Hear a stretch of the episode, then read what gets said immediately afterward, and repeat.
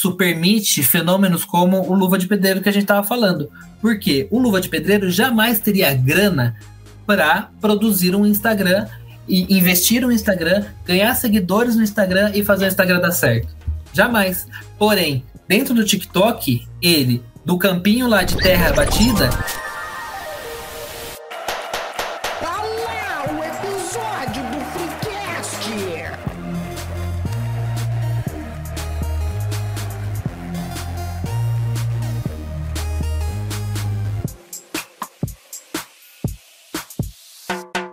Mais uma terça-feira de Freecast sem furar o minha sequer.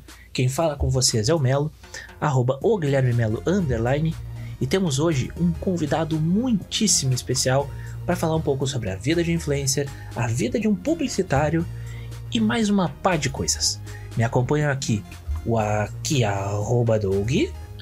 Fala patrão, fala galáctico, aqui arroba Doug. A publicidade é a mentira legalizada. Errado ele não tá. Caramba, que receptividade, né? e também o excelentíssimo convidado, Matheus Ferreira, criador do Geek Publicitário, um dos, se não o maior portal de notícias do mundo da comunicação. Fala pessoal, tudo certo? A bancada tá formada, então não esquece de ver as nossas publis, se as marcas nos ajudarem, lá no arroba InstaFreecast e também acompanhe nossos vlogs lá no arroba TikTokFreecast. E manda tua cartinha lá pro e-mail do freecast.gmail.com para reclamar com o nosso mascotinho fanficórnio. Pois bem, meus queridos, eu queria começar dizendo que eu sou um fã do site há bastante tempo. Foi um dos primeiros sites dentro do mundo da publicidade que eu descobri desde que eu entrei na faculdade. Então, eu acompanho desde então. Todas as migrações que teve e tudo mais. Toda semana eu tô lá batendo meu pontinho para ver as notícias do desse nosso mundo da publicidade para saber todas as novidades. E o Doug aqui é testemunha, porque seguidamente eu fico mandando os links para ele lá para falar Todo dos negócios dia. que eu vejo que eu acho da hora. Todo dia. então eu queria entender de ti, Matheus. O que, que te levou, primeiramente, a criar o Geek Publicitário? Bom, é, acho que foi interessante o que o Douglas falou, né, sobre publicidade ser a mentira legalizada, né? É, o que me levou a criar o Geek Publicitário era um pouco disso, assim, da falta de identificação que eu tinha com o conteúdo sobre marketing e comunicação que eu via, né? A gente, enfim, quem tá... Só, publicidade no Brasil ela é muito restrita ao eixo Rio-São Paulo, né? Então, os principais trabalhos estão no, em Rio, no, no Rio e em São Paulo. E quando a gente está aqui, ainda assim, as principais oportunidades de trabalho são para pessoas que têm a mesma história de vida, que vêm dos mesmos lugares, né? Que são pessoas classe média, que todo mundo já se conhece, que tem algum parente que trabalha com marketing e comunicação, que vai lá, põe ela para trabalhar, no, fazer um estágio numa agência assim que começa o primeiro semestre da faculdade. E eu vim de um sonho de ser publicitário, vim de uma cidade do interior, onde tinha uma agência, basicamente, na minha cidade, e, e para trabalhar lá, não sei, ou precisava ser da família do cara, nascer na família do cara ou casar com alguém da família do cara. Então, alguma coisa. eu não, e eu não tinha essa possibilidade nenhuma. É, e aí eu vim para São Paulo achando que a vida era muito mais fácil do que ela realmente me mostraria que seria. Mas eu vim para cá para estudar, eu consegui uma bolsa no Mackenzie e para quem conhece o Mackenzie, o Mackenzie não tem o histórico de ser o lugar mais receptivo e menos elitista do mundo, né? Então eu tive um choque de realidade é, quando eu caí aqui, porque o mercado publicitário exigia que você fosse uma pessoa classe média, é, a faculdade que eu estudava também exigia isso, e demorou. A minha ficha só foi cair muitos anos depois que eu tinha saído da faculdade, sobre tudo que estava acontecendo, mas de alguma forma, quando eu estava no último ano da faculdade, eu percebi que eu precisava me mostrar, alguém precisava me conhecer, alguém precisava entender o que eu pens como eu pensava, e eu sabia que eu pensava diferente de muita gente. Então, como eu via que eu tinha pensamentos diferentes dos veículos que eu consumia, eu falei, bom, se não tem ninguém falando das coisas que eu quero falar, quem vai falar sou eu. E aí eu criei o Geek Publicitário em 3 de maio de 2013. Então vai fazer no ano que vem 10 anos já.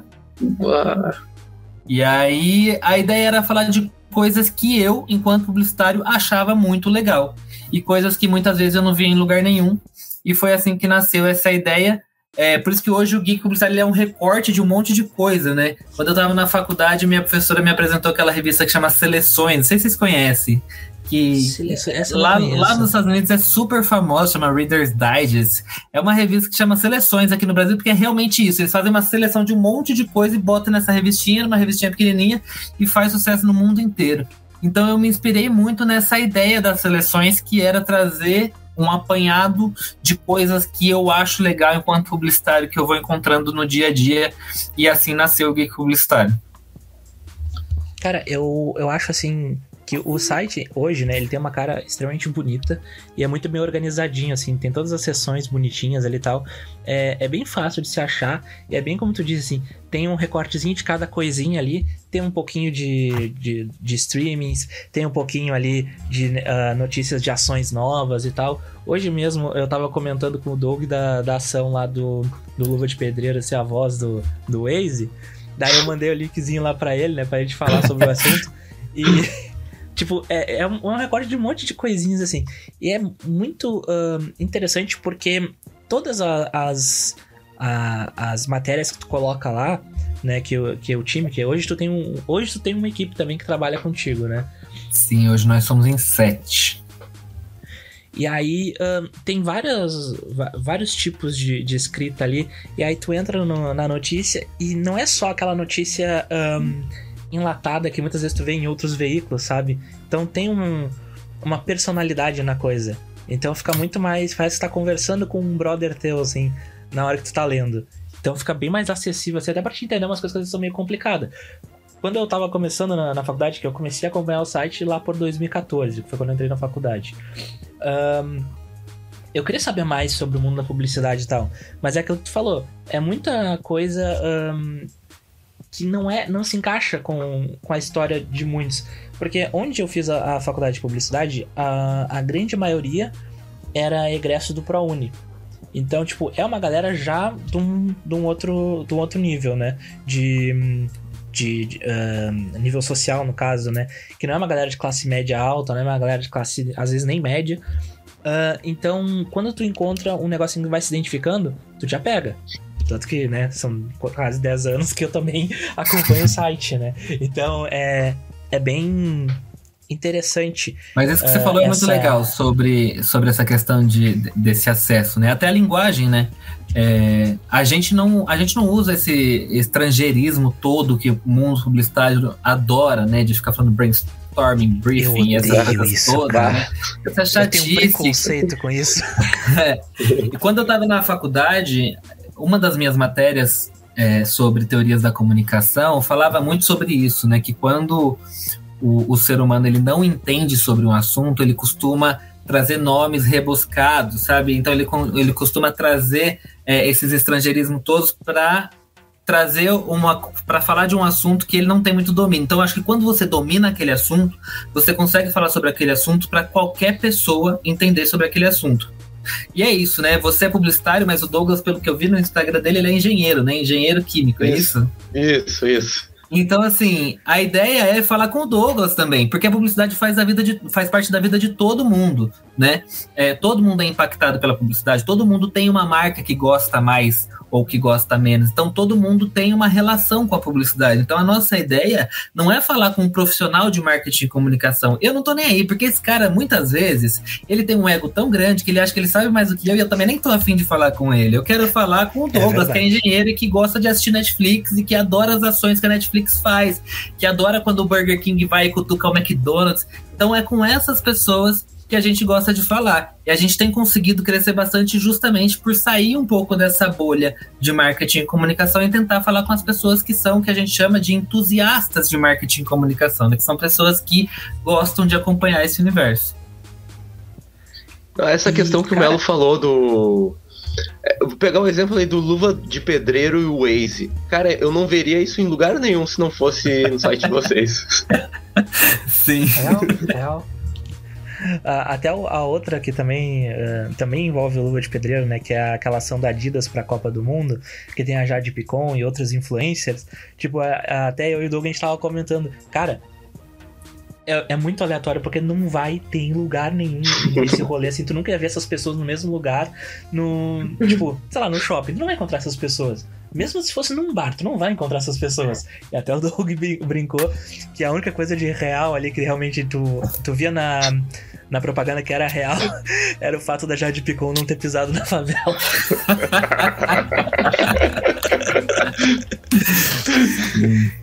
Então, é, é um negócio assim que a comunicação num, num todo, assim, eu nunca tinha sido um cara uh, entusiasta da publicidade. Eu escolhi por, do, por dois motivos. O primeiro, que eu acho que é um dos mais comuns, para fugir de matemática. dessas coisas das exatas. E o segundo. Você fala isso motivo... do lado de um engenheiro, né? Então tá. ah, não. Eu e o Doug a gente se conhece uh, desde 98. 98. Então, é, muito tempo já. É, é, ele já desistiu de tentar me falar de número porque eu não entendo. Uh, e a, o segundo motivo foi que eu tava pensando em algo que pudesse um, servir para ter mais oportunidades de emprego. No caso, uh, a publicidade trabalha com qualquer coisa, né? Tanto que as minhas duas opções eram publicidade ou história porque tudo tem uma história, então eu poderia pesquisar qualquer coisa, né? Então eu poderia decidir mais pra frente uh, o que fazer, né? Uh, mas eu acabei me, me encantando mais pela publicidade, porque o meu primo era a segunda opção dele era publicidade. Foi assim que eu conheci a palavra publicidade e a profissão de publicitário. E eu comecei a ver uh, as coisas e eu achei interessante. Falei, não, eu, eu acho que eu vou gostar disso aqui. E ao longo da, da faculdade, assim, foi aprendendo mais sobre a comunicação, me encantando mais, principalmente sobre essa parte dos bastidores, assim, das, das propagandas, das ações. E, e esse é um dos motivos pelos quais eu me apeguei tanto ao Geek Publicitário. Porque o, o, o site, ele sempre traz alguma informaçãozinha, alguma coisa assim, muitas vezes em primeira mão.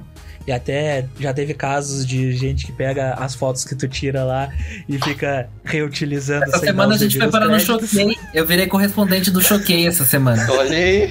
E a gente deu a nova Beats, né? Sabor caipirinha. E ah, não, sim. no dia seguinte tava no Choquei a minha foto, sem créditos, obviamente, né? Porque essa galera não se preocupa com isso. Mas estava lá. Pelo menos eu sabia que a foto era minha e a Ambev também sabia, porque a moça da Ambev me falou que sabia que era a minha foto. Falei, então é isso que importa.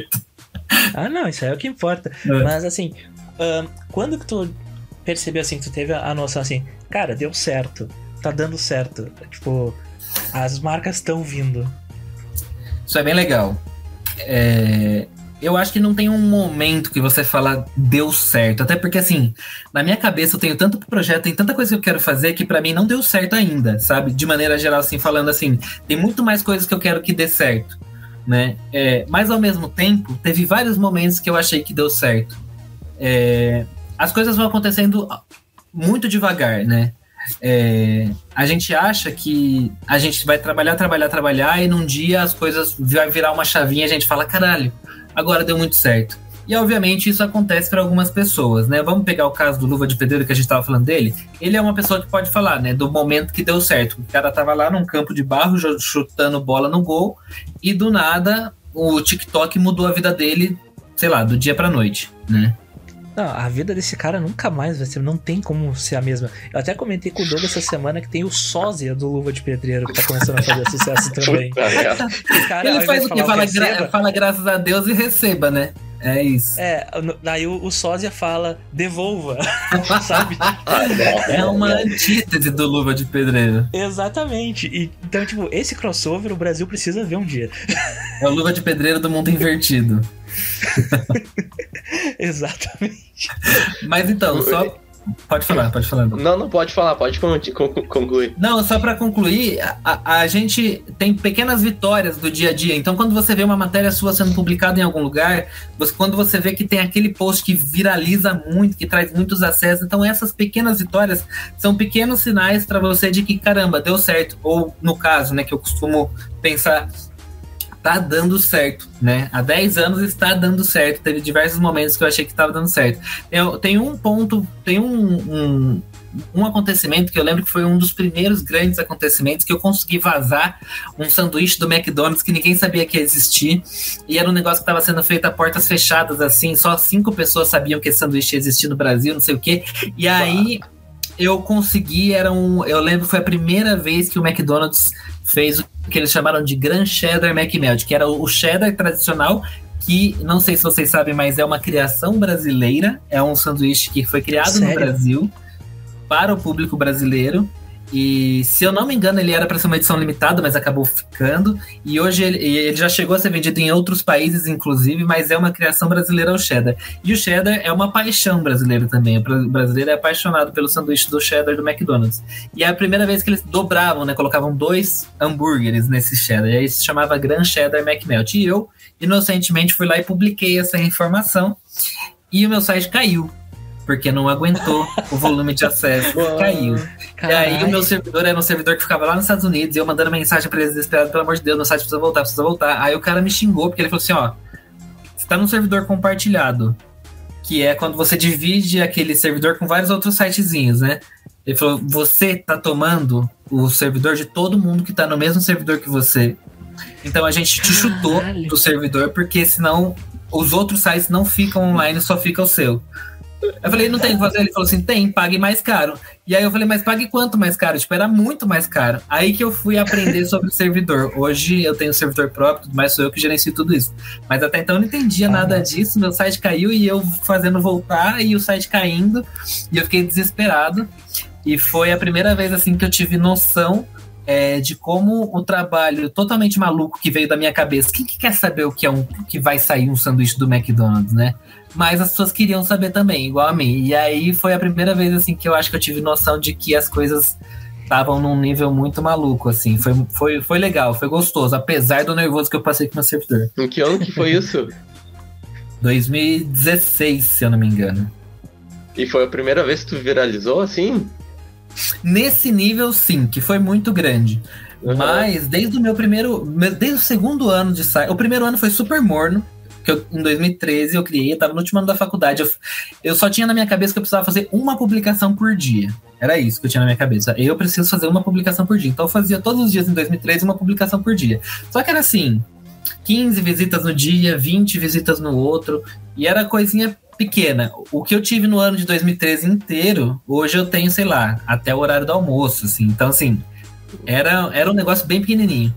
E só que aquilo me deixava muito feliz já, porque eu não tinha noção da dimensão que as coisas iam chegar, então cada coisa é, de novo, era uma conquista ali cada uma cada visitinha daquela. E aí eu lembro que em 2014 a prefeitura de Curitiba fez muito sucesso aqui na, na época das redes sociais. Não sei se, se vocês vão lembrar desse rolê. Mas enfim, foi um rolê muito esquisito, que ninguém sabe explicar. Foi um surto, um delírio coletivo. É, que a, jogo assim que eram os memes, né? É, eles faziam muito meme, a cidade era uma bosta. Eu morava em Curitiba nessa época, em 2014, e a cidade era horrível, mas a prefeitura de Curitiba tava ganhando prêmio em São Paulo. eu não entendia nada disso, achava uma idiotice. E aí eu fiz uma publicação porque um cara criou, que eu achei ótimo, um cara criou um perfil que chamava Prefrescura de Curitiba. E eu achei incrível essa, esse trocadilho que ele fez, que era justamente para criticar o fato das coisas que eu também acreditava, que a prefeitura passava o dia inteiro nas redes sociais e não atendia as demandas da população no dia a dia da cidade. E aí eu fiz uma publicação entrevistando o criador do Prefrescura de Curitiba para falar sobre. E eu lembro que a matéria falava assim: os perigos de uma administração pública descolada demais, alguma coisa assim. Nossa, e aí eu virei o, o, Judas da internet nesse dia, porque eu tava falando, eu tava contrariando um senso muito comum de marketing e comunicação, de todo mundo tava endeusando essas pessoas. E, e aí a minha matéria viralizou, só que de uma forma que tava todo mundo assim, olha aqui, esse cara tá morrendo de inveja do que estão fazendo. E aí eu comecei a receber os primeiros hates da minha vida, eu liguei pra minha mãe chorando. Falando que ia Teve que ir embora de Curitiba até. eu, depois eu fui mesmo, acabei que eu, acabou que eu fui, mas eu, eu. Não, as pessoas comentavam coisas do tipo, ah, você tá escrevendo isso tomando todinho no sofá da sua mãe, e eu passando o maior perrengue morando sozinho em Curitiba. E tipo. E era meio óbvio que as pessoas não sabiam quem eu era, não me conheciam, não sabiam nada da minha história e estavam ali me xingando, sabe? Eu falava, ah. Clássico da internet, né? Exatamente. É um clássico da internet. Uh, mas, assim, isso que tava falando até foi uma onda que pegou em, em muito, principalmente no, no, jornalismo também, naquela coisa do jornalismo esportivo lá, que veio o Thiago Leifert, até depois de um tempo teve o, o Ale Oliveira também, que daí já era um humor mais proibidão e tal, um, que começaram a trazer um pouco mais essa diversão exagerada até em certos pontos, para uma, uma coisa que não é de comum tão um, aberta assim esse tipo de, de abordagem, né? Mais irônica, mais uh, engraçadinha e tal, né?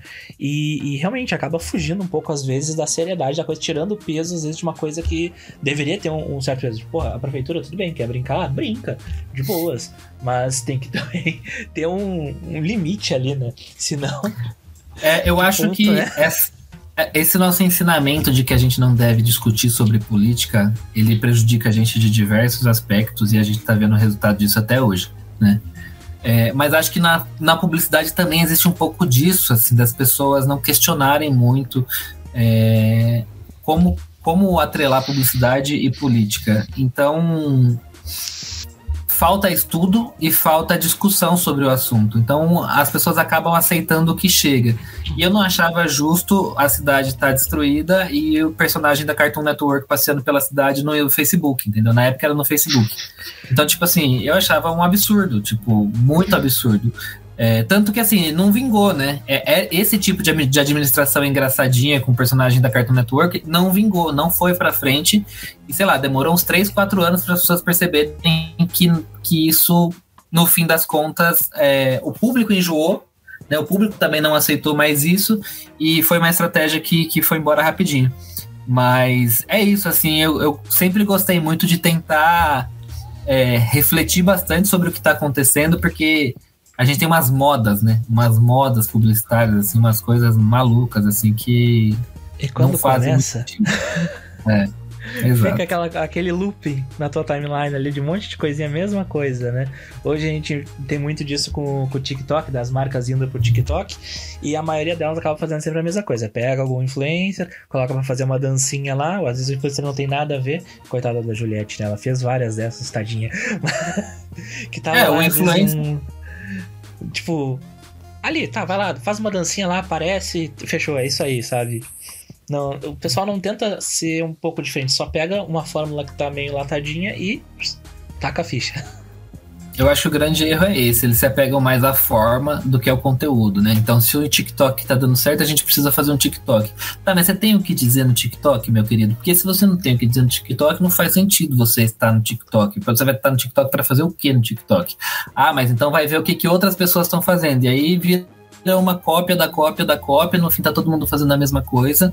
É, e eu acho isso bem complicado. Assim, até a gente voltando pela enésima vez no Luva de Pedreiro, tipo eu não acho que ele tem o que apresentar para tanta marca desse jeito, entendeu? O cara tá ganhando muito dinheiro, tá ganhando muito dinheiro. Eu acho que ele tá certíssimo. Eu, no lugar dele, estaria aproveitando todos os contratos possíveis. Feliz porém, é, porém, assim, será que essas marcas todas, tipo McDonald's, o que, que tem a ver, sabe? Eu não sei o que, que tem a ver.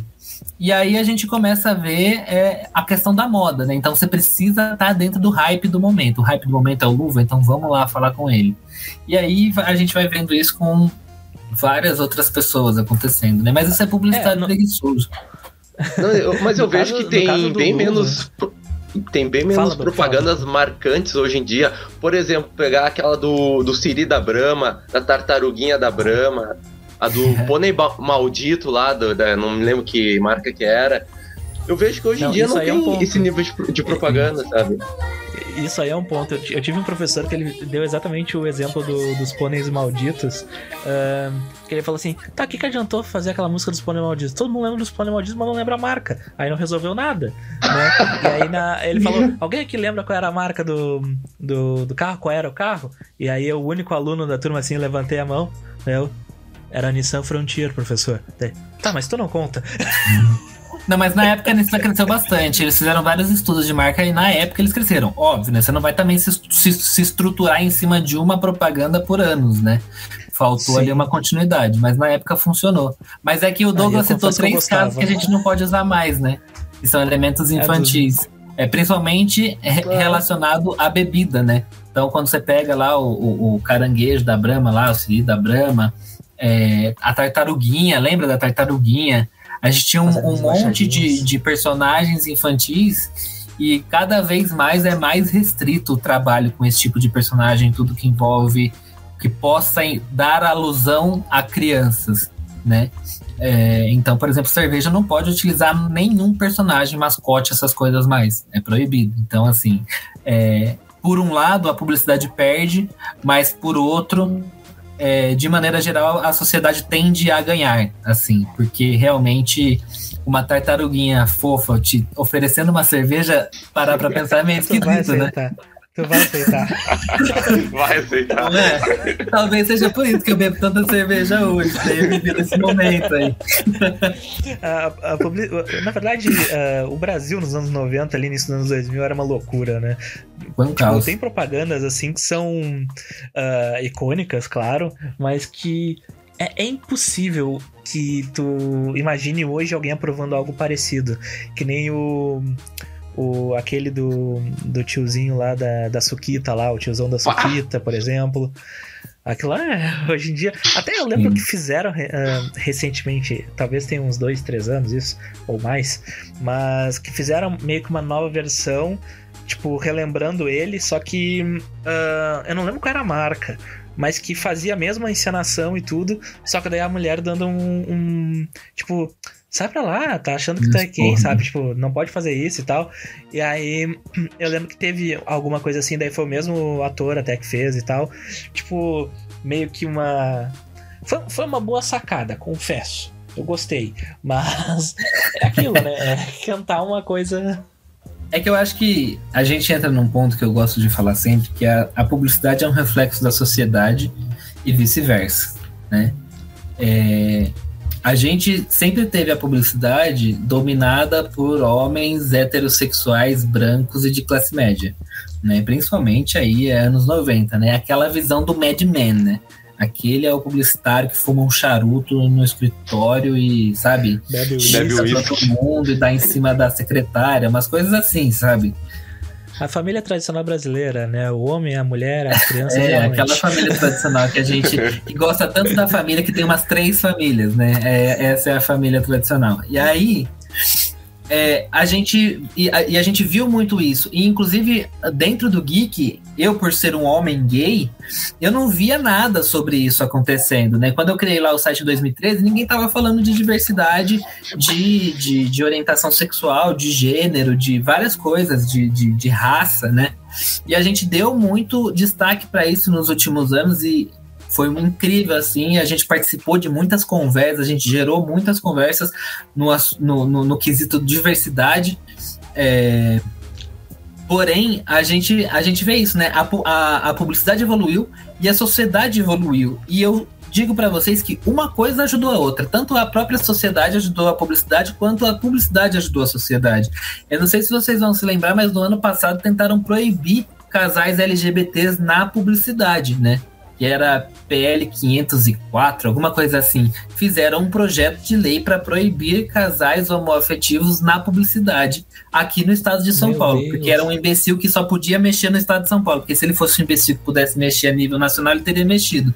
Mas esse foi um projeto de lei que a gente teve que lutar loucamente para conseguir barrar conseguimos barrar, né? Muita gente fez barulho, todas as agências de publicidade fizeram barulho para conseguir barrar um projeto de lei que em 2021 tentava proibir casais homoafetivos em, em publicidade, com a desculpa de que isso era para proteger as crianças da ideologia de gênero. Sendo que publicidade infantil sempre foi proibida, né? Sempre não, mas é proibida há muitos anos já. Então a criança não tem que estar tá assistindo publicidade de forma alguma, né? É, então você tem essas bizarrices aí e que comprovam que o fato de termos diversidade na publicidade e como a publicidade faz parte do dia a dia das pessoas, ela leva muita influência para as discussões do dia a dia da sociedade. E isso é muito legal. É, é aquela coisa, né? Um, até que remonta ao, ao início lá que tu falou, que era uma coisa que tu não via e não, se ninguém faz, eu vou fazer, vou, vou me mostrar aqui, né? Que é aquela coisa do que não é visto, não é lembrado, né? É uma das, das premissas até da publicidade, inclusive, né? Um, E quanto mais gente acaba tendo acesso, porque assim, a publicidade ela tem um, um, grande público de certa forma, né? Seja na TV aberta, seja na, na internet, nos anúncios de YouTube e tudo mais. Então, a, apesar das pessoas gostarem mais de pular as propagandas do que assisti-las de fato, né? Uh, a, acaba impactando ainda muita gente, né? E quando tu tem toda hora uma mesma mensagem sendo repetida, quase que por osmose as pessoas acabam repetindo aquela mensagem. Não à toa a gente teve aí um, esses últimos quatro anos uma ascensão de certos comportamentos aí, né? De certos padrões, né? Então. Mas isso é legal, você falou, as pessoas pulam. Né? As pessoas pulam a publicidade. As pessoas pulam publicidade ruim, mal direcionada, né? Pra você ver, eu só falo de publicidade, tem um milhão de acessos no mês, então assim, as pessoas procuram por publicidade e me acham, né? É, então, será que a publicidade é sempre uma interrupção, né? Será que é sempre algo ruim? Eu não acredito muito nisso. Eu acho que publicidade ruim, mal direcionada, enche o saco. Mas a publicidade boa e bem direcionada, o público gosta, o público interage, o público quer ver de novo, quer discutir sobre ela, né? Ah, sim, tem propagandas que são uh, icônicas, né? Eu não sei se em São Paulo chega a passar, mas aqui no, no Rio Grande do Sul tem o, o, o, supermercado, né? O Zafari, que todo final de ano ele tem uma propaganda icônica de Natal e tal. Tipo, é sempre muito comentário, que é sempre um storytelling assim, maravilhoso, faz as pessoas chorarem todo final de ano, assim. Sempre eles vêm com alguma coisa, o pessoal chega a esperar por aquele, por aquele momento, assim, de vir essa propaganda de Natal do Zafari, sabe? Então, tipo, é, quando é bem feita, como tu disse, é, as pessoas vão querer ver, vão querer consumir, sabe? E particularmente uh, eu, assim, quando eu vejo, às vezes, uma propaganda que ela é, é, é muito boa, eu, eu fico com ela na cabeça e eu acabo querendo conhecer o produto, às vezes, mesmo suspeitando que o produto pode ser ruim. Mas daí eu fico com vontade de experimentar, pelo menos. eu, eu tenho um problema, eu gasto meu dinheiro de forma muito burra. Muitas vezes. Facilmente influenciável. influenciável pela publicidade. Não só pela publicidade, as séries também. Hoje eu tava vendo um episódio de uma série que o o, o pessoal se reunia pra. How I Met Your Mother, né? Pra ver o Super Bowl lá. Eles pegam o frango frito e tal. Deu. Ah, eu vou pedir um frango frito hoje. Ué, pode ter sido, é, pode ter sido uma inserção publicitária, inclusive, né? Tem aquela é, história, né, de que o filme Náufrago é uma propaganda da FedEx, né? Sim, é. e tem uma propaganda da FedEx, inclusive, né? Que eles utilizam isso, se eu não tô enganado. Uh, mas, mas assim, tu tava falando dessa questão de... Pera, deixa eu pegar o gancho do Zafari aí, rapidinho. Que eu tô com essa pergunta engatilhada há tempos. Vamos ver se ele vai saber me responder assim, ó. Muito, tu falou que a publicidade é mais focada no Rio, Rio São Paulo, né? Tá. Então, muitas vezes eu vejo muitos produtos que vocês apresentam lá, que as marcas mandam para vocês, ou pegar, sei lá, não lembro um exemplo específico, mas um picolé, um chocolate. O picolé, o picolé do, da Sete Belo, até hoje eu procuro e não acho. pode, pode ser esse exemplo. Pode ser, pode ser. Muitas vezes a minha namorada também me manda algum produto que viu na página de vocês. Depois a gente vai procurar aqui no sul, no super, na rede de supermercado mais famosa que tem, a nossa querida do Zafari, e a gente não encontra. Patrocina nós. E daí a gente não sabe se é uma coisa restrita, um, meio que um protótipo restrito aí, Rio São Paulo, daí não vem para cá. Como é que é? Tu saberia me explicar isso? Isso é legal, é legal de falar. É, o Brasil é um país muito grande, né? A gente já ouviu milhões de vezes falar, o Brasil é um país continental, e realmente é. Né? O Brasil poderia ser um continente. E é muito difícil distribuir no Brasil, ainda mais com a precariedade que a gente tem de logística, né? A gente tem toda a nossa logística está baseada em rodovia, o que é um caos, né? A gente não tem uma linha férrea, a gente não tem nada melhor do que rodovia. E aí quando resolvem parar as rodovias, igual aconteceu aí nos últimos dias, aí ferrou de vez. É, então a gente tem uma, uma logística muito complexa, cara, é, e de difícil distribuição. Basicamente, o, país, o Brasil é um país difícil de distribuir. Eu conheço basicamente duas empresas que conseguem fazer isso de forma efetiva e funcional no Brasil. Uma delas se chama Fenza, né, que é a, a operadora de distribuição da Coca-Cola, e a outra é a própria Ambev, que também distribui muito bem. São duas empresas gigantescas com muita grana que conseguem atingir Brasil é, de uma forma fácil, né? Digamos assim, com muito trabalho, obviamente, envolvido nessa história. É, e por isso, a grande maioria das empresas vão atrás de altas densidades demográficas. E São Paulo e Rio de Janeiro são ótimos para isso, né? Você restringe ali a um público, fala com o máximo de pessoas possível no menor território possível. Então, por conta dessa história de densidade demográfica, as coisas costumam ficar restritas ao Sudeste. Né? Então, um lançamento é feito para o Sudeste e tudo mais. E o que, que acontece? Muitas vezes as marcas testam esses produtos no Sudeste, principalmente Rio São Paulo, e depois abrem isso a nível nacional do tipo, deu certo, as pessoas aceitaram, agora vale a pena a gente gastar toda a grana que a gente vai ter que gastar de logística para fazer essa distribuição a nível nacional e também fazer uma produção que atinja todo o Brasil e dê conta do público brasileiro todo. Então, eu, eu brigo muito com as empresas do tipo, meu, põe um negócio, sei lá, é que um sorvete é complexo, né? Mas sei lá, se é um, algo que, que não seja tão perecível assim, põe para vender Traquinas online. aquela então, de né? Babalu, por exemplo. Oi? A Traquinas aquela de Babalu que lançaram. Dá para vender online, né? Então hoje em dia você consegue é, comprar muitas coisas online e receber em qualquer lugar do Brasil. É, Riachuelo faz muito drop de coleção, né? Que é lançamento de coleção, é, coleções mais específicas, assim, e mais diferentinhas. Eles tinham mania de fazer em algumas lojas selecionadas de São Paulo. Hoje eles apre já aprenderam a colocar isso no site também, porque quem quiser comprar, que esteja em qualquer lugar do Brasil, pode ter a oportunidade de comprar. Então o e-commerce acabou dando essa flexibilidade que a gente não tinha antes, com essa distribuição em ponto de venda, mas algumas, algumas coisas são realmente muito difíceis. O que eu vejo que as marcas estão fazendo é, elas precisam arriscar muito e, enfim, principalmente no momento que a gente está de economia né, cambaleando, muito difícil para todo mundo. É, elas não arriscam tanto e elas preferem deixar esses, esses produtos mais restritos, né?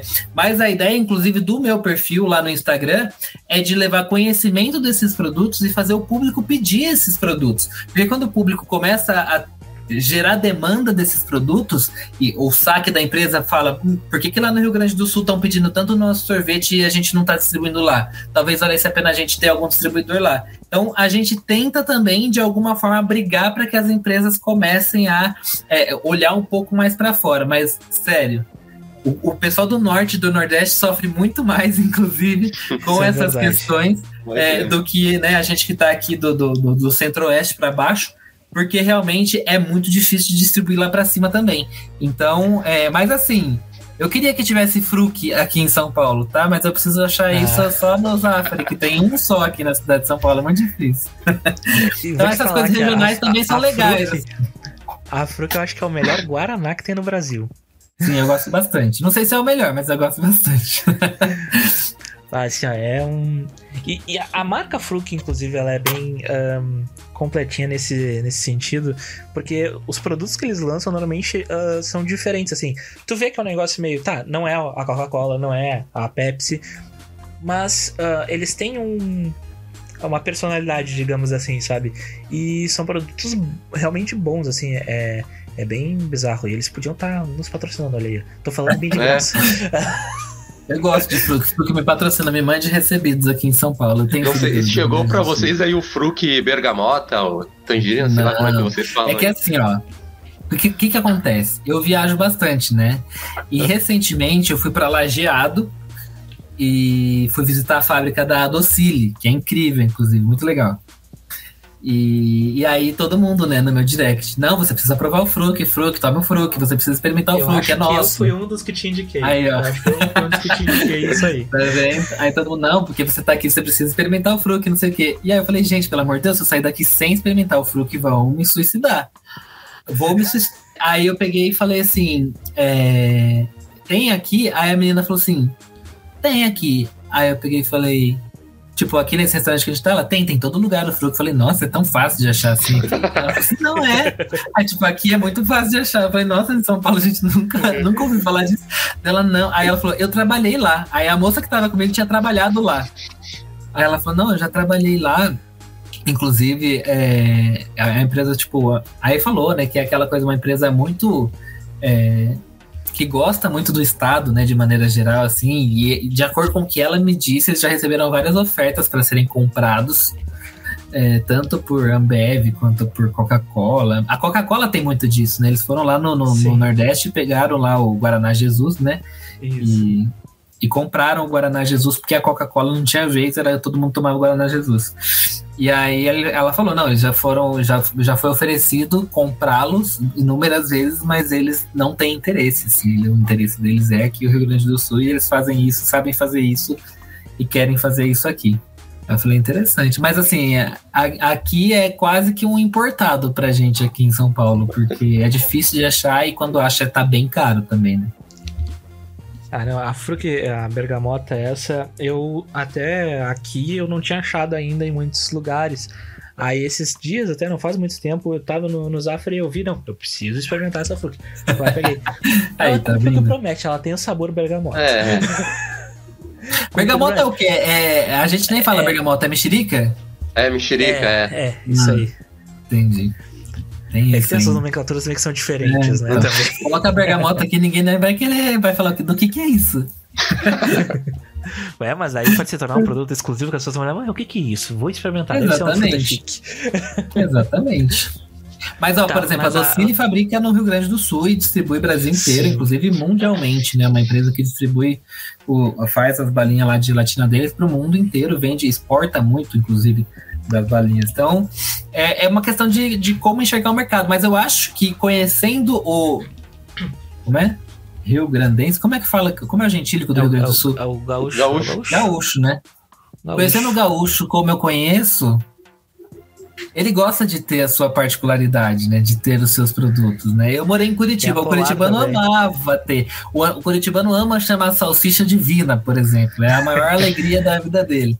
Então, assim, a, a tem gente essas tem uma coisas. amiga que é de lá. A gente tem uma amiga que é de lá, que ela faz um, fazia um podcast, Pseudociência, que ela já apareceu aqui algumas vezes, que a gente até um, brincava, às vezes, aqui no, no programa de falar, tá, beleza, vamos fazer a inclusão e vamos falar também do, do, da Vina. Lá eles têm o Cine. O Cine, Cine? Acho que é Cine. Que é um refrigerante também, que é o Cine. De, que diferente. tem o Cine Gengibirra. Não sei nem do que, que é feito, deve ser com gengibre esse negócio. Mas é. Lá também tem os seus, os seus refrigerantes característicos, assim. Que são... É, aqui, aqui, tem a cerveja polar, né? Que era... A cerveja polar, mas é. agora é da Ambev, né? É, agora é da Ambev. Ah, é? Nossa, não sei se tem aí em São Paulo ela ou. Porque eles vendiam. Não, só acha no Zafari também. É que o Zafari é um supermercado gaúcho também, né? Então sim, aqui eles trazem sim. esses produtos, eles importam os ah, produtos sim. do Rio Grande do Sul pra gente aqui em é São importado. Paulo. É. Mas, tá. mas é bem difícil de achar, por exemplo, Polar. Eu só fui tomar Polar uma vez que eu fui para Porto Alegre, num jogo do Brasil também, a convite de de Ambev. E aí na frente do estádio o cara tava lá vendendo, saí que nem um maluco. Falei, dá licença que eu preciso comprar polar, porque também toda vez que eu vou o pessoal fala para eu tomar. Mas aí eu experimentei. E gostou? Aprovou? Gostei. É, ela é mais no, no estilo mais call da vida, uma brama, assim, né? Tipo. Acho que é, tem bem, é. é bem o estilo do tipo de cerveja que faz bastante sucesso no Brasil, né? Que são essas cervejas mais. É, as, as, as, as Pilsen, né? É. Pilsen. Tá, e me, e me tira uma dúvida. Qual foi o, o, o, primeiro recebido? Qual foi o primeiro? Tu lembra qual foi o primeiro ou os primeiros? Então, lembro do mais importante, o primeiro mais importante, assim. Porque tem umas coisas de amigo, sabe? O amigo te manda alguma coisa para você mostrar e tal. Sim. Eu lembro que tinha uma amiga minha, acho que o primeiro, primeiro, primeiro foi uma amiga minha que o marido dela tinha uma empresa que fazia um óculos de sol com shape de skate, uma loucura. E era bem legal, o óculos era super legal e tal. E aí ela falou: Ah, você divulga pra mim? Eu falo, divulgo, né? Tipo, falei, nossa, que legal, né? Chegou o meu momento. E aí, esse acho que foi o primeiro, primeiro, primeiro. Mas assim, o primeiro grande recebido de uma grande marca, eu acho que foi quando a. Eu tenho uma foto disso. Eu postei recentemente no meu Instagram que me fizeram essa pergunta. Que é a Elma Chips tinha umas pipocas. Ah, eu Puta, lembro disso. Isso faz tempo, acho que foi 2015 esse rolê. A Elma Chips tinha umas pipocas, então, tipo, aí eles lançaram pipocas de baconzitos, de cebolitos, e lançaram pipocas nos sabores dos snacks deles. E aí a gente fez uma publicação. Agora as pipocas da Elma Chips tem, tem pipoca sabor baconzitos, cebolitos e tudo mais. Eles enviaram um kit que era um baldinho de pipoca, cheio de pipoca dentro, era bem press kit mesmo, assim. Aí foi. Eu tirei foto com aquele balde até em cima da minha cabeça, assim, porque foi assim um, um, um evento, um momento, assim, para mim. E eu tenho as fotos todas que eu fiz nesse, nesse dia, assim. Eu lá, magérrimo, uns 10 quilos mais magro. E com, com o balde de pipoca da, da, da Elma Chips em tudo quanto é canto, porque eu nem sabia tirar foto, não sabia o que eu tinha que fazer com aquilo. Eu recebi, mas eu nem sabia o que fazer com aquele negócio que eu tinha recebido. Mas é uma impressão mais genuína, passa mais credibilidade. É, credibilidade que eu sou um maluco que não sabe nem receber um press kit, mas era o que dava para fazer naquela época, né? E, e, de ações, assim, qual foi a que mais te marcou, assim? Eu lembro que tu teve num SXSW, se eu não tô enganado. 2019 eu tive. Foi, acho que foi o primeiro internacional, assim, que tu foi... Foi a... minha primeira cobertura internacional, foi isso mesmo. Uhum. Salto para Saltas, é, Austin, né? Fui para Austin. Eu, eu fechei, eu vou contar para vocês esse rolê. Acho que eu nunca contei essa história. A Young Rubica me chama e fala assim para mim: Matheus, a gente quer fazer. A gente tem um investimento aqui de mídia. E a gente já falou com os outros veículos de, de, de marketing e comunicação, mas a gente quer falar especificamente com você. A gente quer falar com o seu público. Eu falei, ah, muito obrigado, fico feliz, né? E aí, eles falaram assim: a gente queria patrocinar uma cobertura sua de um evento. Eu falei, legal, cubro o evento o tempo todo. Aí eles assim, internacional. Eu falei, oi? Ah. Aí eu falei, aí ele, você fala inglês? Falo pessimamente, né? Aí eu falei assim, falo. The books on the table. Falo, falo inglês assim, perfeitamente. Pode me botar lá que eu falo tudo em inglês. E aí, enfim, morrendo de medo, né? Aceitei, fiz uma proposta. Não, mas aí, aí eles falaram assim para mim: quem vai comprar tudo é você. Eu nunca tinha organizado uma viagem internacional na minha vida, né? Sim. Aí eles falaram, só que leva um tempo para aprovar. Ou seja, além de ter que organizar uma viagem internacional, eu tinha que, ter, eu tinha que organizar hoje uma viagem que ia acontecer daqui três meses e tentar imaginar quanto que ia estar o preço lá, porque se eles não fechassem, eu não ia poder viajar. Aí foi um caos, eu não tinha passaporte para os Estados Unidos, eu não tinha, eu não tinha passaporte para lugar nenhum, né? Não tinha passaporte, não tinha visto para os Estados Unidos. E aí, em um mês, eu tirei passaporte e visto. Acho que foi o passaporte e visto mais rápido da história do Brasil. E aí eu saí correndo, tirei passaporte, tirei o visto, consegui passaporte, consegui o visto e fui. Fui para Austin, uma loucura. É, nossa, passando um perrengue no aeroporto, a mulher gritando, eu não entendendo nada do que ela tava falando. Eu cheguei em Austin com dor de cabeça, depois de 24 horas de sair do Brasil, falei, é isso, tô aqui. Aí fiz 12 dias de cobertura em Austin e foi um dos momentos mais incríveis que eu vivi na minha vida, assim, foi foi um negócio absurdo, assim, cobrir um evento em outro país, trabalhar 12 dias seguidos, é, eu, eu, eu, chegava em casa de noite com dor de cabeça, porque eu, quando eu tenho que falar outro idioma, eu fico com dor de cabeça quando eu fico muito tempo falando outro idioma, porque eu fico pensando muito o que, que eu tenho que falar e eu fico nervoso e começa a me dar dor de cabeça. E aí, 12 dias desse rolê. Mas foi o um momento que, quando eu voltei para o Brasil, as pessoas já estavam me vendo de uma forma diferente da que me viam antes. Me via já uma, de uma forma muito mais profissional, sabe? E aí, nesse ano, eu fiz é, VidCon na Califórnia também que foi super legal, super legal. O que, que é VidCon? Eu não conheço esse. VidCon é uma conferência de criadores de conteúdo em vídeo, né? Então os maiores, os maiores criadores de conteúdo em vídeo do mundo se reúnem lá na Califórnia, na frente da Disney, para discutir sobre criação de conteúdo em vídeo. Então o evento era patrocinado pelo TikTok, uma loucura, foi incrível também. Aí tava lá, tinha uma galera do Brasil lá. Eu dei de cara com aquele moço, como que é o nome dele? Puta merda. Mas enfim, eu dei, eu dei de cara com uma galera do Brasil que tava lá. Lá a galera não conhece eles, são muito famosos no Brasil, mas lá eles não são conhecidos. E eu dei de cara com um monte de gente super conhecidinha lá que foi para lá para justamente estudar mais sobre produção de conteúdo em vídeo. E aí lá minha cobertura foi de oito dias também. E no oitavo dia eu fui pra Disney, foi incrível, foi maravilhoso, foi muito legal. É, eu, eu vou pra Disney todos os dias quando o meu TDAH ataca. Aí eu fico em outra, em outra dimensão. Quando esquece da Rita Lee, né? Nossa, é Essa terrível. Tem frequência também, bastante. Mas eu nunca tinha ido pra é. Disney, né? E o meu conteúdo tem tudo a ver com a Disney, assim, foi um momento para mim. Porque eu nunca tive o sonho de ir pra Disney, mas estar lá foi muito legal, gostei bastante da experiência.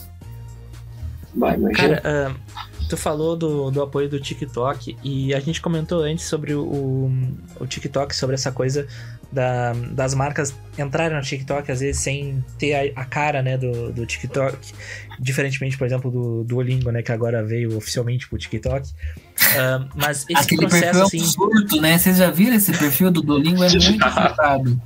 Eu não consegui não, entender. Eles, eu só sei que é, eu acho muito divertido. É eles mandaram um kit, porque... inclusive, chegou essa semana. Chegou lá a camiseta do Qatar que eles patrocinaram. Vocês viram que eles patrocinaram o time Sim, que chama Qatar, eu vi, né? Eu vi. Eles eu mandaram vi. a camiseta pra gente. Eu achei eu sensacional tá... a ideia. Tá surfando. Eu, li o, o, título da, da matéria, deu. Fiquei assim, sabe a, o íconezinho do carregando, assim, eu. Assim, Patrocinar outro Qatar, né? É.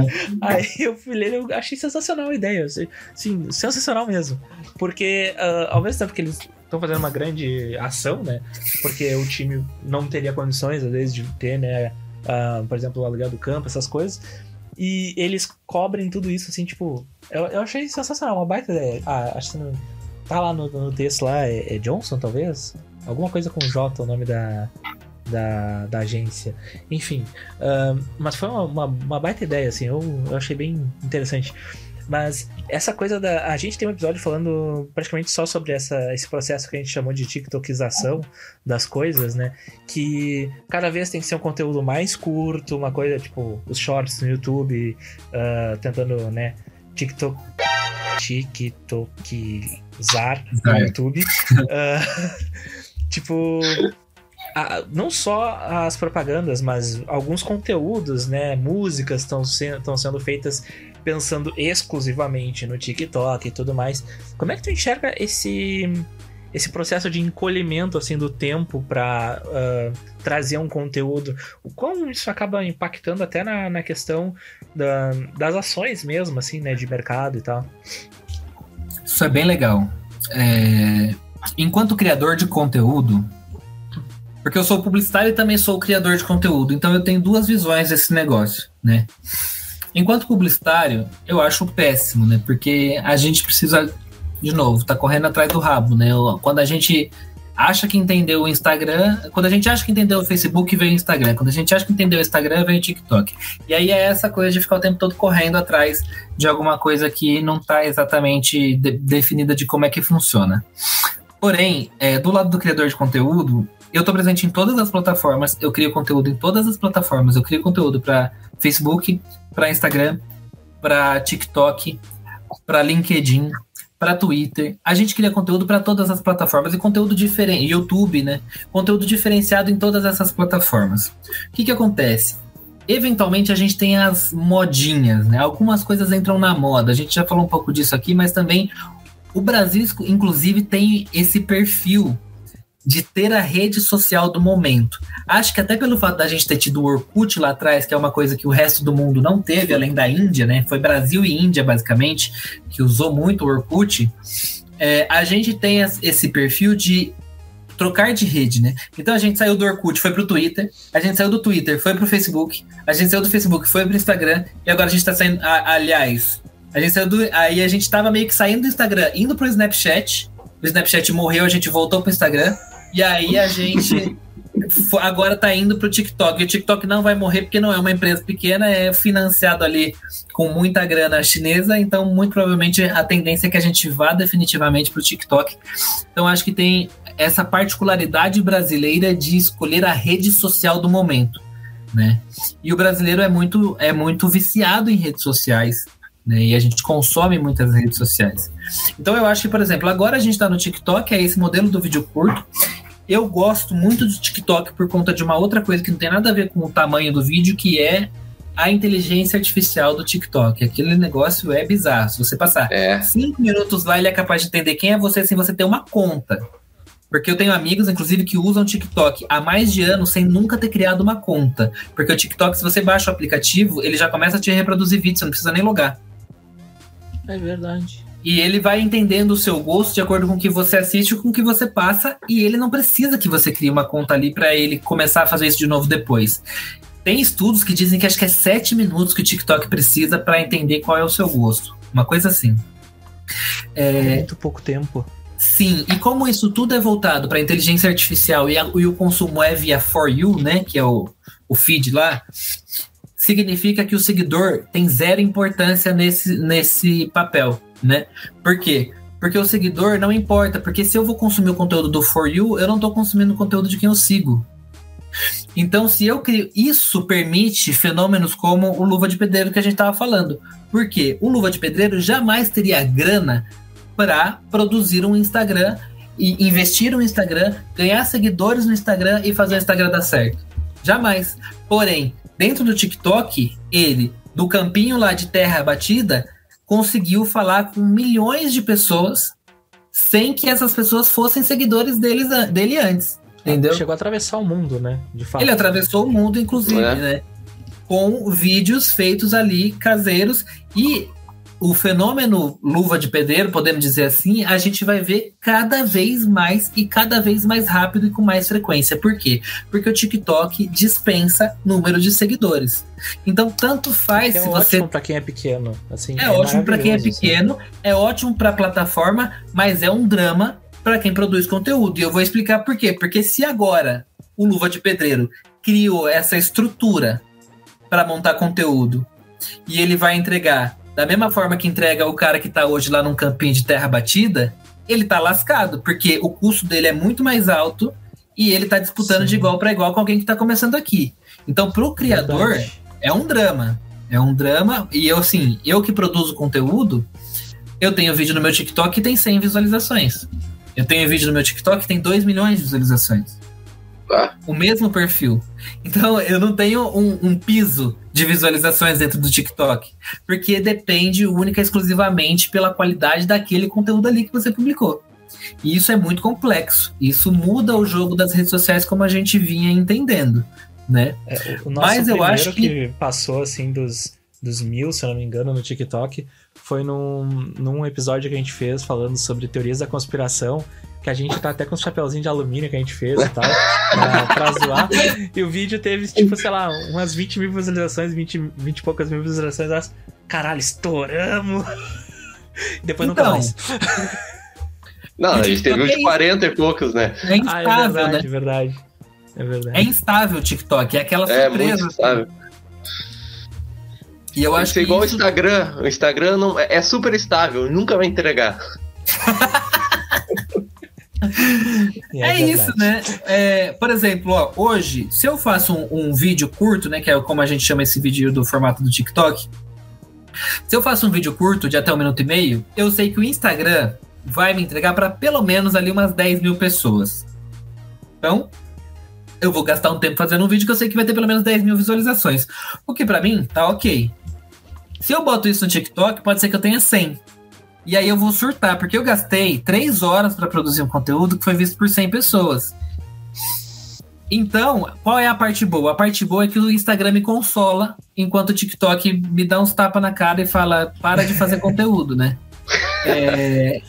Só que assim, é, é, meio desesperador o TikTok nesse ponto, nesse, nesse aspecto. Porque assim, e depois você vai assistir alguns outros vídeos que estão bombando, teve produção zero. Assim, sabe, a pessoa tem um cara que eu amo no TikTok, não sei se vocês já viram, que é um cara que canta lavando louça e ele joga a, a, a louça assim enquanto ele tá cantando.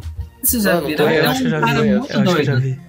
Todos os vídeos dele é igual, é ele cantando uma música que ele gosta muito, uma música que pediram para ele cantar, e ele canta muito empolgado e joga, e joga lá a louça na, dentro da pia, a pia cheia de água, joga água para todo lugar.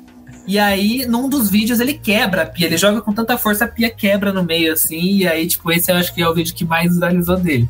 Mas assim, o custo de produção que o cara teve foi uma pia até hoje, né? Basicamente.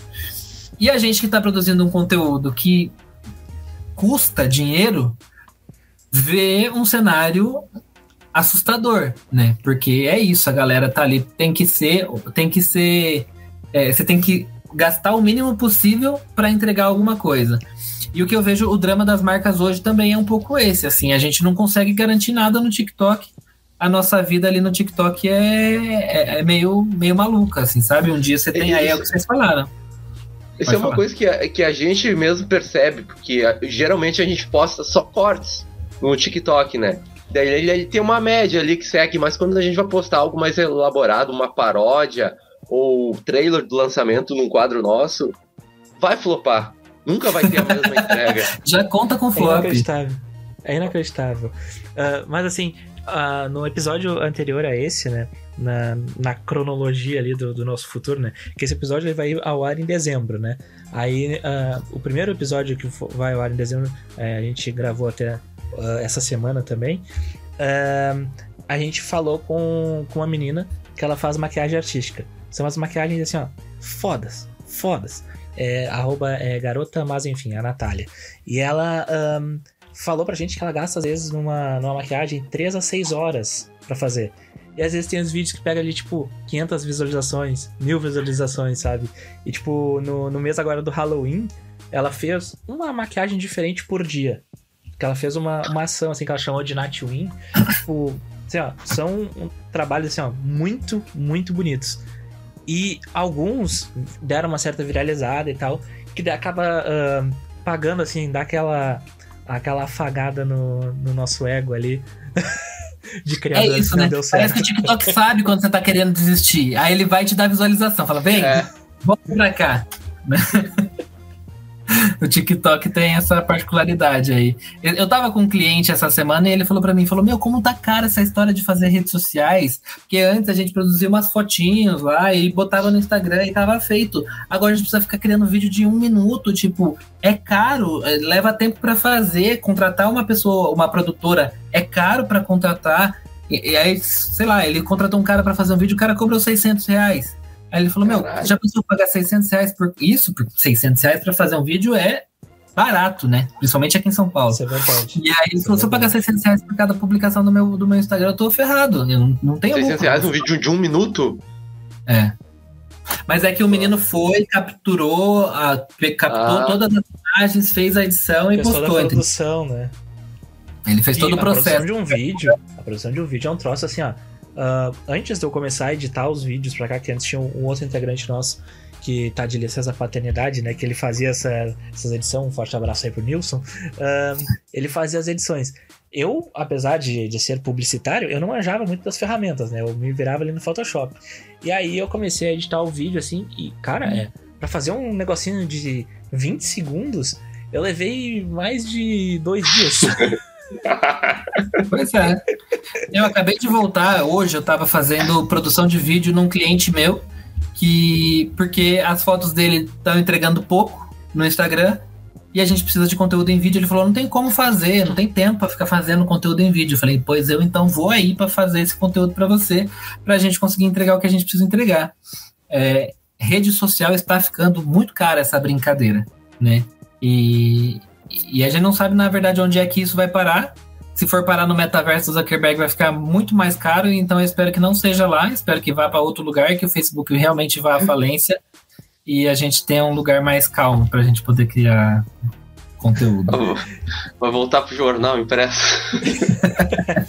não, vai continuar, eu sei que vai continuar sendo cada vez mais difícil e mais caro, né? Porque é isso, é é, a, a parte boa é que hoje a gente consegue fazer tudo com o celular, por exemplo, né? Você tem um iPhone ou um celular com uma câmera boa, né? Um Samsung topo de linha, Xiaomi e tudo mais, você consegue produzir conteúdos de qualidade, editar pelo próprio celular. O CapCut, por exemplo, é incrível, né? Tipo, um aplicativo de edição. Muito você faz recurso, ali pelo né? celular. Sim. É, então a gente tem essa, essas facilidades mas ao mesmo tempo também tem que gerar muito conteúdo, né? Muito conteúdo. Meu celular já tá me dizendo que tá com a memória cheia e eu preciso esvaziar o tanto de vídeo que tá nele. Eu não sei mais o que fazer. É, é, o, é, o, drama do criador de conteúdo, né? Mas é aquela coisa, pelo menos, um, de certa forma, claro, né? Um, todo mundo hoje na, na internet acaba tendo uma chance se produzir o conteúdo, né? Seja o Luva de Pedreiro lá no campo de terra dando um chute numa goleira, seja uma menina dançando, um rapaz dançando, né? Todo mundo acaba tendo uma chance. Mas ninguém tem uma fórmula mágica para isso. Não existe. Né? Até às vezes a gente vai olhar o nosso canal do YouTube que teve uh, um vídeo que ele tava lá com no seu auge ali com 200 visualizações e foi caindo depois, mas o que, que tá acontecendo? Uh, o YouTube ele vai ele vai dando tapas assim na tua na tua baixa autoestima para para tua baixa autoestima ficar lá no alto. né? Então, uh, a gente acaba uh, sofrendo, assim, com isso de... Ah, mas será que tem um jeito de fazer? Tem mil e uma fórmulas ali na internet que o pessoal vai te dizer, não, mas se tu postar tal horário, não, mas se tu escrever tal conteúdo, mas se fizer isso, fizer aquilo, tu acaba... Um, prostituindo a tua criatividade de certa forma, ficar alienado dentro de uma de uma de uma formulazinha que nem é uma, uma certeza que vai dar em, em algo, um, ao invés de tentar fazer algo diferente por causa do, dos números, né? A gente fica refém disso muitas vezes, né? Chega a ser até meio um, desmotivador muitas vezes. Uh, se tiver, imagina se tivesse uma fórmula dessa, a pessoa que descobrir isso fica zilionária, né? É o próximo bah. Elon Musk da vida. Mas eu acho que o, o, o segredo tá aí, né? É, não tem uma fórmula, porque assim, a partir do momento que uma, uma fórmula dá certo, ela é meio que inutilizada, né? Vamos pegar um exemplo, né? Dá para outro cara ir num campinho de barro e chutar a bola no gol e falar receba? Não dá. Não dá para outro cara fazer isso. Um cara fez isso, ele deu muito certo, ficou muito conhecido e ele é o Luva de Pedreiro. Vamos pegar o Whindersson Nunes? O Whindersson Nunes começou lá no YouTube. O cara fazia vídeo sentado no quarto da casa dele sem camisa. Era antítese do que qualquer pessoa diria que daria certo no YouTube. Explodiu, virou o maior youtuber durante muito tempo. Então, assim, é, e por que, que essas pessoas deram certo? Porque elas não estavam tentando copiar a fórmula de ninguém, elas estavam sendo 100% Exatamente. elas mesmas, né? E é isso que é, é o que a gente chama de autenticidade, e é isso que é a coisa mais difícil dos criadores de conteúdo entenderem, que enquanto eles se espelharem em ser as pessoas que eles seguem, eles não vão conseguir visibilidade. Eles precisam ser eles mesmos. E uma coisa que eu percebi nos últimos tempos é que as pessoas têm muita dificuldade de ser autêntico porque elas acham que existe a fórmula, a receita secreta para fazer sucesso. E isso não existe, né? Você precisa fazer o conteúdo que você acredita do jeito que você acredita. E também isso não, não é uma, uma certeza de que vai funcionar e as pessoas vão gostar de você. Mas no meu entendimento, é a melhor maneira e a maneira mais correta de se tentar conseguir ser relevante na internet. É, Perfeito. A, a gente uh, tem outros, outros quadros, né? Que a gente tem o um podcast em si que ele tem uh, na sua média aí uma hora, uma hora e pouco de duração, né? E tem outros dois produtos que a gente coloca nas sextas-feiras, né? Uma sexta sim, outra sexta não. Que um é o Reino do Fanficistão, que é onde a gente pega aquelas historinhas que o pessoal manda que é, normalmente é uma mentirada braba, né? Mas a gente finge acreditar, né? Uh, e a gente conta essas historinhas no formatinho mais curto ali, 20, 30 minutinhos. E tem um produto novo que, no caso, ainda, enquanto a gente tá gravando, ainda não estreou, né? No caso, vai estrear amanhã, dia 11 de, de novembro, que é o Colecionadores de Streaming, que a gente vai uh, falar sobre algum filme, alguma série, alguma coisa, algum assunto fechado em torno de 20 minutinhos ali, dar nossas impressões ou tentar vender a série de alguma forma, né? Uh, no caso, o primeiro episódio a gente falou sobre essa nova série, né? 1899, que vai sair na Netflix. No caso, hoje, enquanto a gente tá gravando, vai sair quando esse vídeo saiu, já lançou, né? Uh, nas questões ali em relação ao Dark, viagens no tempo, né? Então, a, a, gente tenta, tá sempre tentando fazer alguma coisa. Sem mentira mesmo, eu acho que esse é o quinto ou sexto uh, segmento novo que a gente faz, ou produto novo que a gente inventa no meio do caminho, uh, nesses quase dois anos que a gente tem de, de podcast. E ainda assim, ah, não tem um, um formato, não, isso é o que vai dar certo, uh, ou esse talvez dê certo. Não, não tem. A gente só tá jogando com o que vai aparecendo no nosso caminho para tentar achar a nossa cara. É, são, são fases, né? Às vezes parece que vai dar certo. Daí já daqui a duas semanas, bah, não tá dando certo isso. Daí mais duas semanas, ó, ó, encontramos um caminho. Agora vai. Mas a melhor parte é vocês gostarem do que vocês estão entregando. Porque eu meço, assim, eu, eu meço meu, meu sucesso muito pela minha satisfação pessoal de fazer aquilo, né? Se eu tô gostando, se eu tô achando que o que eu tô entregando faz sentido, eu vou embora, continuo fazendo, né? É, agora, tem conteúdos, por exemplo, que eu produzo porque eu gosto de produzir. Por exemplo, meu canal do YouTube, ele tem pelo trabalho que dá a ser feito, ele não me traz o retorno que, que, que deveria trazer, né? Ele não me traz retorno financeiro, de jeito nenhum. Só que já faz oito anos que eu tenho meu canal no YouTube e semanalmente eu posto lá, porque eu acho que parte do que eu quero fazer consiste em gravar um vídeo semanal fazendo um resumo lá no YouTube. Mas o importante é você vendo o que, que dá certo, o que, que traz um retorno, porque a gente precisa ter um retorno, seja de audiência, seja de grana, seja de qualquer outra coisa, e conciliar isso com coisas que você quer fazer e que você acredita que dá certo, porque também é, esperar é, o, reconhecimento para continuar a fazer. Eu conheço pessoas que faziam trabalhos incríveis e que, por falta de reconhecimento, desistiram de um trabalho que tinha um baita potencial de dar super certo. E é triste você ver isso, né? Isso é verdade. É, isso é verdade. Bem, a gente já vai se encaminhando então para os nossos, nossos finalmente. Um, eu queria saber de ti qual conselho que tu dá para o conteúdo, para o criador de conteúdo pequeno, pro cara que pensa assim, que não tem uh, o, o, amigo famoso, não tem um guarda-chuva de uma grande emissora, alguma coisa assim, para alavancar. O que que tu diria para essa pessoa pra dar certo, talvez? Cara, o que eu queria dizer é que esse é o melhor momento para isso, assim. Que eu nem eu falei. O TikTok não depende de seguidores. E na mesma. E o Reels vai na mesma direção. É, se você reparar, todos os movimentos que o Instagram fez para se parecer com o TikTok envolvem mostrar conteúdo de pessoas que a gente não segue pra gente, né? Então hoje você rola o seu feed do Instagram, o Instagram já virou uma grande confusão, né? Que é seu amigo com, misturado com um perfil de cachorro. Eu gosto de cachorro salsichinha, aqueles bacê. O meu perfil só aparece perfil de cachorro bacê, é um diferente do outro. Aí as pessoas me perguntam, por que que aparece pra você? Eu falo, não sei. Algum momento o Instagram descobriu que eu gostava de bacê e toda vez que aparece eu curto, então ele vai continuar me mostrando, né? Mas assim, é um momento... É, é um momento que é, você não depende tanto dessa barreira do seguidor para conseguir fazer sucesso. Então, acabou aquela história de compra de seguidor, acabou aquela história de achar que ter um milhão de seguidores significa alguma coisa.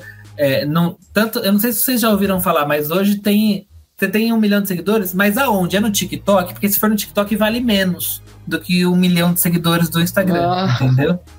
É, então, assim. Tem mais isso por, ainda. Tem isso, porque, porque os, os, os, seus seguidores do TikTok não vão valer de muita coisa para você, no fim das contas. Entendeu? E, enfim, e a gente está num momento onde é possível conseguir ser relevante, conseguir alcançar diversas audiências, mesmo começando do zero. A gente deu vários exemplos aqui de situações que, em que isso aconteceu. E ao mesmo tempo, você tem a possibilidade de ser muito reconhecido num nicho de pessoas que gostam daquilo que você quer falar, a ponto de ser um ídolo dessas pessoas e ninguém te conhecer. Então, por exemplo, tem uma mulher que eu gosto que ela, sei lá, ensina inglês. E é uma tipo, tipo, uma senhorinha e tal, que ela fala, ela brinca com as, com as curiosidades do idioma e fala, é, por que isso? Eu também não sei. E ela sempre termina o vídeo falando, I don't know, sabe? E é uma senhorinha, tipo, super, super simpática. Eu adoro ela. Se encontrasse aquela mulher, eu dar um abraço nela, sou, tipo, fã dela. Mas ninguém sabe que ela existe, sabe? Um dia ela fez uma live e aí um, um amigo meu entrou na live pra pedir pra ela me mandar um beijo, porque ele viu que eu tava completamente eufórico que ela tava fazendo uma live. E, tipo, Ninguém sabe que essa mulher existe, mas eu adoro o conteúdo dela e eu sempre consumo. É, tem outros conteúdos que eu gosto muito de tipografia, de design, enfim. O TikTok fala inclusive de ciência, aparece uma porrada de coisas de ciência no meu, no meu For You, e tipo de pessoas que acabam ficando muito conhecidas. Eu gosto de seguir. Tem uma outra, uma moça ruiva que explica sobre alimentos, que ela sempre tira é, quebra mitos é sobre alimentos. Eu adoro Isso. ela, mas tipo, vários dos meus amigos nunca viram a cara dela na vida, entendeu?